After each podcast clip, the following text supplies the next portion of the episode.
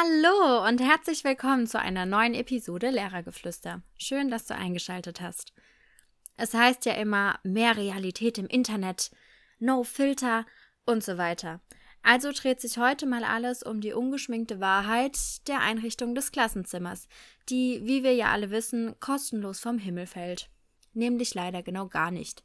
Nachdem kurz vor den Sommerferien für mich klar war, dass ich an der Schule bleiben konnte, stellte sich eine ganz entscheidende Frage.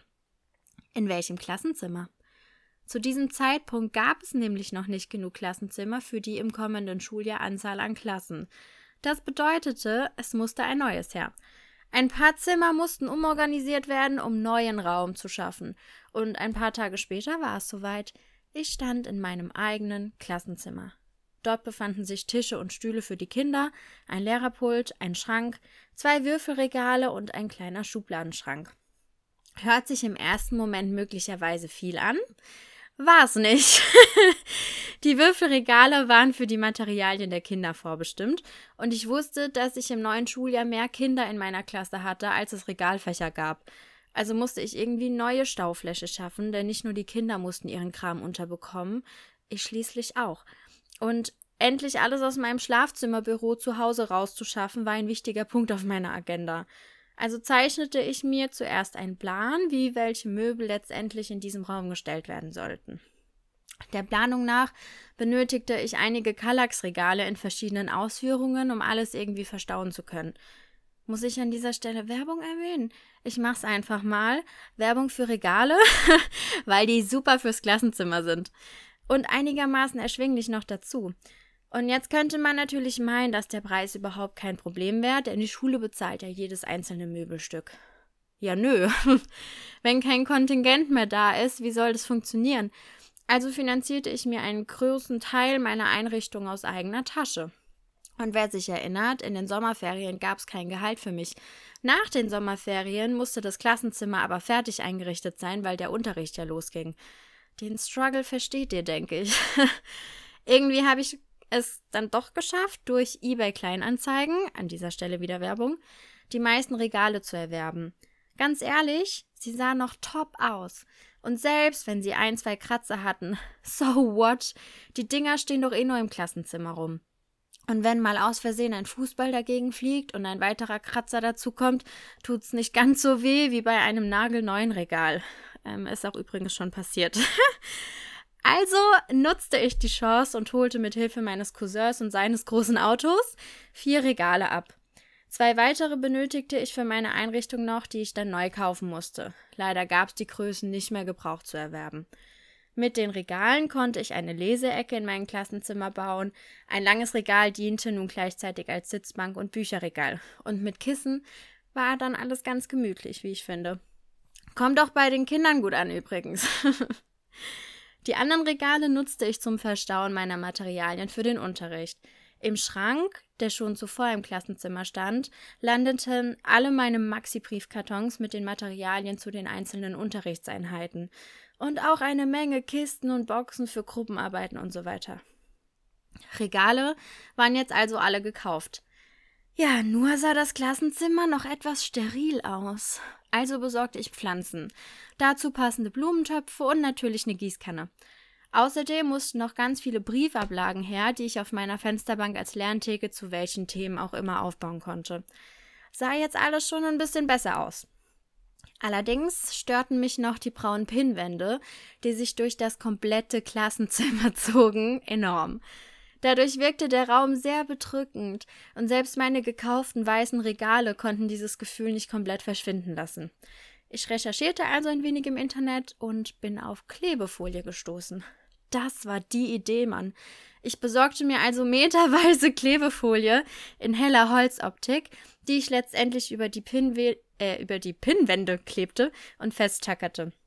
Der Raum wirkte so viel, viel heller und freundlicher. Und ganz ehrlich, ich finde nach wie vor, es sieht bombenmäßig cool aus. Hier werden zu den einzelnen Fächern alle Materialien, Wortspeicher und so weiter aufgehängt, die zu den aktuellen Einheiten passen. Dadurch wird es gleich noch viel bunter und die Sterilität konnte sich dann verabschieden. Jede Woche erreicht uns eine Lieferung des Schulobstprogramms. Und dieses Obst wird in grünen Kisten geliefert, die ich persönlich wenig ästhetisch finde. Also besorgte ich mir noch eine Obstschale aus weißem Metall, die einerseits zur Einrichtung des Klassenzimmers passte und andererseits weniger Platz wegnahm als diese grüne Obstkiste. Eine Ausleihstation sollte auch noch her. Das hierzu passende kleine Schubladenschränkchen hatte ich immerhin schon parat. Also musste nur noch der Inhalt besorgt werden. Und das ist natürlich jetzt sehr umstritten mit dieser Ausleihstation. Ich finde die Möglichkeit jedenfalls gut, wenn jemand mal sein Material vergisst, also Stifte, Scheren, Lineale und so weiter, dass trotzdem gearbeitet werden kann. Also leihen sich die Kinder dieses Material bei mir aus und geben sie im Anschluss eben wieder an mich zurück. So, reicht dann auch an Ausgaben für meinen Arbeitsplatz? Ja, denkst du, natürlich nicht. So oft vergessen Kinder ihre Trinkflaschen, also war es mir wichtig, dass ich für den Fall der Fälle noch Becher parat hatte. Denn ähm, keiner sollte verdursten, vor allem nicht im Sommer. Außerdem fanden Lappen, Schwämme und Handtücher auch Platz in meiner Schublade. Wenn wir in einer Einheit kochen oder auch mal gemeinsam essen, ist mir die anschließende Ordnung und Sauberkeit echt wichtig, also durften diese Dinge auch auf keinen Fall fehlen. Was auch in den Schrank musste, war Katzenstreu. Und wer jetzt denkt, das braucht man doch nicht in der Grundschule. Ja, mag sein. Es passiert noch häufiger als gedacht, dass Kinder krank zur Schule geschickt werden und sich dann im blödesten Fall übergeben müssen. Ein bisschen Katzenstreu drauf und schon kann das Erbrochene einfach weggekehrt werden. Solche Lifehacks lernte ich im Ref von meinen Mentorinnen. An der Stelle danke.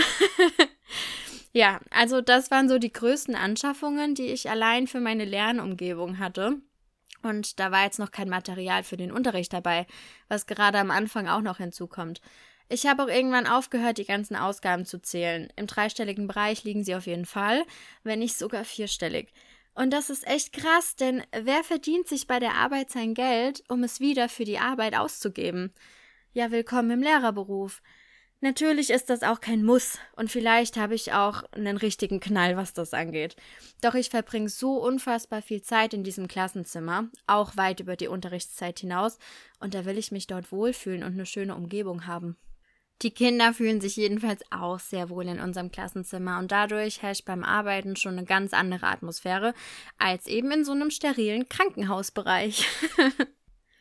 Ja, und sonst habe ich ja am Ende ähm, oft eine philosophische Lebensweisheit. Heute kann ich nur sagen, dass ich es wichtig finde, sich auch in seiner beruflichen Umgebung wohlzufühlen. Ich gehe so nämlich täglich gerne zur Arbeit, weil ich weiß, was für eine Atmosphäre und was für ein schönes und gemütliches Klassenzimmer auf mich wartet. Und das wünsche ich allen anderen da draußen auch, dass sie sich bei und mit ihrer Arbeit wohlfühlen. Nun sind wir am Ende angekommen. Also danke, dass du bis zum Schluss zugehört hast und ich freue mich, wenn du nächstes Mal wieder dabei bist. Ciao, Kakao!